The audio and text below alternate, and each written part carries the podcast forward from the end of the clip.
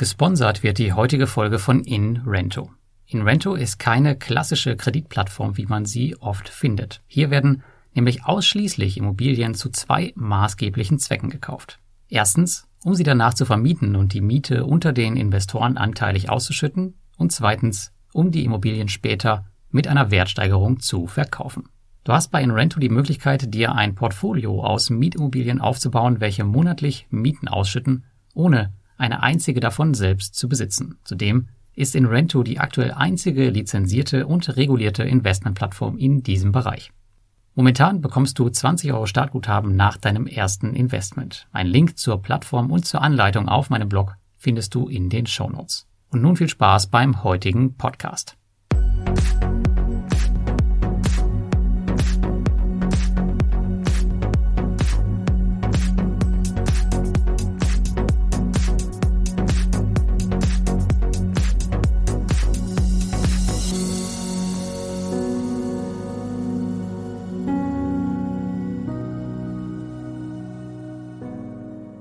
Über 4000 Euro sind mittlerweile in Rückholung in meinem Mintos-Portfolio.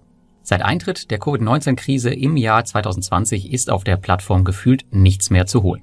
Lohnt sich ein Verbleib auf der Plattform noch für mich? Das wollen wir uns heute einmal anschauen. Und damit viel Spaß beim heutigen Beitrag. Ja, kaum eine Plattform wird in der Community stärker diskutiert als Mintos. Einige haben schon lange den Stecker gezogen, weil sie keinen Sinn mehr in einem Investment sehen. Wieder andere sehen die Kreditgeberausfälle als eine wichtige Bereinigungsmaßnahme und andere sind erst vor kurzer Zeit eingestiegen und fragen sich, wieso Mintos eigentlich so kontrovers diskutiert wird. In jedem Fall ist die Mintos-Krise auch 2022 noch immer ein Thema, während sich andere P2P-Plattformen längst erholt haben. Aber wie immer, es gibt nicht nur Schwarz und Weiß, wie auch am Aktienmarkt gibt es viele unterschiedliche Meinungen und je nach Einstiegszeitpunkt auch unterschiedliche Mintos-Erfahrungen und Renditen. Ich bin jetzt schon seit 2015, also sieben Jahre auf Mintos investiert und habe alle bisherigen Höhen und Tiefen mitgemacht. Dabei habe ich schon mehrfach meine Strategie gewechselt, was man eigentlich unterlassen sollte, aber noch nicht so richtig den Dreh für mich rausbekommen. Heute möchte ich dir mal zeigen, was aus meinem Investment in der Zeit geworden ist und wie ich weiter verfahren werde. Denn auch mein Portfolio haben die ganzen Ausfälle mittlerweile schwer mitgenommen. Und ja, mittlerweile muss man sich ernsthaft die Frage stellen, sollte man hier nicht einfach den Stecker ziehen? Um euch mal zu zeigen, wo ich heute nach knapp sieben Jahren stehe, ein paar Daten und Fakten zum Zeitpunkt der Erstellung dieses Beitrags. Mein Kontostand beträgt aktuell 16.716 Euro und 85 Cent. Davon sind investiert 12.299 Euro und 37 Cent. In Rückforderungen befinden sich 4.048 Euro und 46 Cent. Und demgegenüber steht ein Gesamtertrag von 4.778 Euro und 80 Cent. Von den circa 4000 Euro Rückforderungen habe ich schon fest als Verlust abgeschrieben circa 1000 Euro. Und diese Abschreibungen, die laufen monatlich immer weiter. Aber ich denke, dass hier auf jeden Fall auch noch eine ganze Menge zurückkommen wird. Die Frage ist nur, wann. Alles in allem ergibt das eine Rendite von aktuell 8,73 Prozent. Und damit steht man in der Rangliste meiner aktiven P2P-Plattform derzeit nur noch auf Platz 10 und die Rendite wird natürlich durch die Abschreibung auch noch ein bisschen weiter fallen. Also 4.778,80 Euro Gewinn vor Steuern nach sieben Jahren. Das ist einfach zu wenig. Und es gibt ehrlicherweise keinen Grund, nach so langer Zeit bei diesem Kontostand noch weiterzumachen. Vor allem bei den Alternativen, die wir am Markt haben. Ganz hämisch könnte ich jetzt sagen, ich verdiene weder als Investor was bei Mintos noch als Publisher, denn Anfang des Jahres wurde auch das Affiliate-Programm der Plattform eingestellt. Aber wer mich kennt, der weiß, dass ich so schnell nicht die Flinte ins Korn werfe. Natürlich könnte ich für diese Ergebnisse nun Mintos die Schuld geben und sicherlich sind sie daran auch beteiligt. Wenn ein Investment aber schief geht oder nicht so läuft, wie man es sich vorstellt, sollte man jedoch immer erst die Verantwortung bei sich selbst suchen. Streng nach dem Sprichwort, zeigst du mit einem Finger auf jemanden, zeigen drei Finger auf dich zurück. Ich habe es also bis hierher einfach mal gründlich verkackt, würde ich sagen. Aber so schlimm ist es dann am Ende auch wieder nicht, denn es steht ja immer noch ein Gewinn am Ende. Und das, obwohl Mintos wirklich so stark gebeutelt wurde. Im Grunde ist das also Jammern auf sehr, sehr hohem Niveau. Aus diesen Ergebnissen abgeleitet habe ich mir mal wieder eine neue Strategie überlegt, um aus der Mintos-Krise langfristig herauszukommen. Eigentlich bin ich jemand, der eine Strategie extrem lange verfolgt, sich an einen festen Plan hält und auf Verlustphasen aussitzt. Bei Mintos jedoch habe ich das Gefühl, dass ich noch nicht das Richtige für mich gefunden habe. Um meine heutigen Entscheidungen zu verstehen, muss man wissen, was ich schon alles durchgemacht habe. Zuallererst waren da die Anfänge mit einem breit gestreuten Autoinvest. Dieser nahm alles mit, was nicht bei drei auf dem Baum war. Das funktionierte gut, bis einem halt die Kreditgeber um die Ohren fliegen, was dann irgendwann passiert ist. Zudem hat man die Diversifikation nicht unter Kontrolle. Und zweitens kam dann Invest in Access. Das war die erste Version der automatischen One-Click-Strategien, aber war nie wirklich ausgereift, so dass es auch bei mir im Portfolio ein Testballon blieb. Danach hatte ich einzelne Auto-Invests auf die besten Kreditgeber geschaltet. Das war sicherlich eine gute Strategie, jedoch extrem zeitaufwendig. Diese Zeit konnte und wollte ich bei dem im Verhältnis zum Gesamtportfolio kleinen Geldbetrag nicht aufbringen, auch wenn es super funktioniert hat. Zuletzt als viertes bin ich dann bei der konservativen One-Click-Strategie hängen geblieben. Das ist eine klasse Sache. Mit einem Klick ist man fertig und bekommt nur die besten Kreditgeber.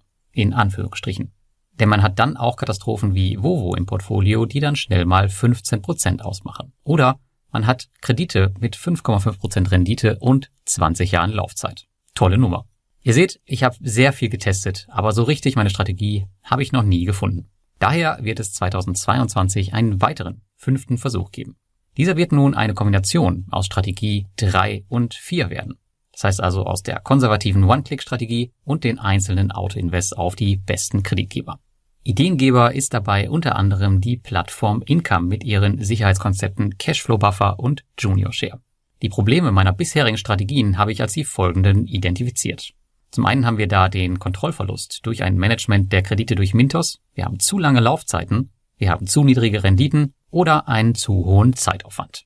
Ich werde also zurückkehren zur Einzelauswahl der Kreditgeber, jedoch in einer abgespeckten Form, um Zeit einzusparen.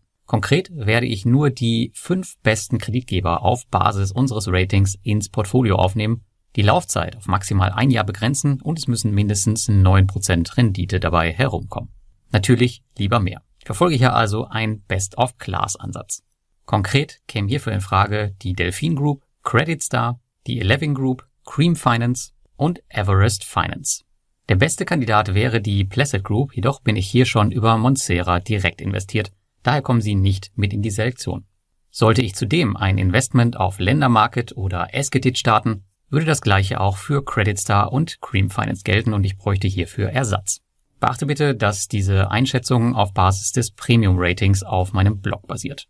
Das reguläre Rating, was ihr findet, das wird nur quartalsweise, manchmal auch nur halbjährlich aktualisiert, je nachdem, wie viel Zeit ich dafür finde. Möchtest du also die aktuellsten Daten und mehr P2P-Plattformen zur Auswahl, dann würde ich dich bitten, einmal den Premium-Bereich anzuschauen. Damit unterstützt du meinen Kollegen Martin und mich bei der Erstellung und Verbesserung des Ratings. Diese Best-in-Class-Kreditgeber, die sollen 66 Prozent meines Kapitals auf Mintos bekommen. Die weiteren 33 Prozent werde ich auf die sogenannten New Generation Loan Originator aufteilen. Also die Kreditgeber, die Mintos zuletzt dazugeholt hat und die über erweiterte Sicherheitstechniken verfügen, wie beispielsweise einen Treuhänder, Master Trust Funds oder eine eigene SPV dazwischen haben. Also kurz, jeder Kreditgeber, wo Mintos sich nicht so einfach verarschen lassen kann, wie es in meinen Augen bei Vovo der Fall war. Diese Kreditgeber können aufgrund ihrer Struktur nicht von heute auf morgen sagen, so, wir zahlen jetzt erstmal nichts mehr, weil Krise XYZ, lass uns die Rückzahlung doch jetzt mal auf 20 Jahre strecken oder noch besser, wir zahlen einfach überhaupt nichts mehr zurück. Für diese Kreditgeber lasse ich die Renditegrenze von 9% auch fallen, da sie in meinen Augen ein anderes Risikoprofil haben. Dennoch sollten die Kredite nicht ewig laufen. Hier kommen aktuell nur drei Kreditgeber für in Frage. Das ist einmal Alivio Capital, Go Credit und Planet 42. Ihr seht, das sind jetzt nicht die klassischen großen Namen und auch noch sehr wenige, aber ich hoffe, dass hier in Zukunft noch weitere hinzukommen, beziehungsweise auch bestehende Kreditgeber auf neue Strukturen umgebaut werden. Denn Mintos hat mittlerweile auch selbst gemerkt, das müssen sie einfach machen, um hier mehr Sicherheit in den Laden zu bekommen. Schauen wir noch kurz auf den aktuellen Status. Im Quartal 1 2022 hatte ich mich dazu entschieden, mir meine Zinsen auszahlen zu lassen, um bereits abgeschriebene Verluste wieder auf meinem Konto zu haben. Denn 4000 Euro in Recovery, das ist mir persönlich viel zu viel und dieser Prozess hält auch weiter an. Das bedeutet, ich werde erstmal nur auf Basis meines bestehenden Portfolios und den gegebenenfalls rücklaufenden Geldern aus den Recoveries arbeiten. Den Umbau des Portfolios habe ich erst im März begonnen und schon erste Gelder auf drei Kreditgeber verteilt, und zwar auf Alivio Capital, Cream Finance und die Delphine Group. Damit einher geht auch gleichzeitig der Stopp der konservativen Strategie und die Auszahlung, wobei hier aktuell viel noch einfach festhängt, einmal durch Vovo, die ja auch damit drin sind, und durch die russischen Kreditgeber, die halt aktuell Probleme mit der Rückzahlung haben. Zumindest zum Stand der Aufnahme dieses Beitrags.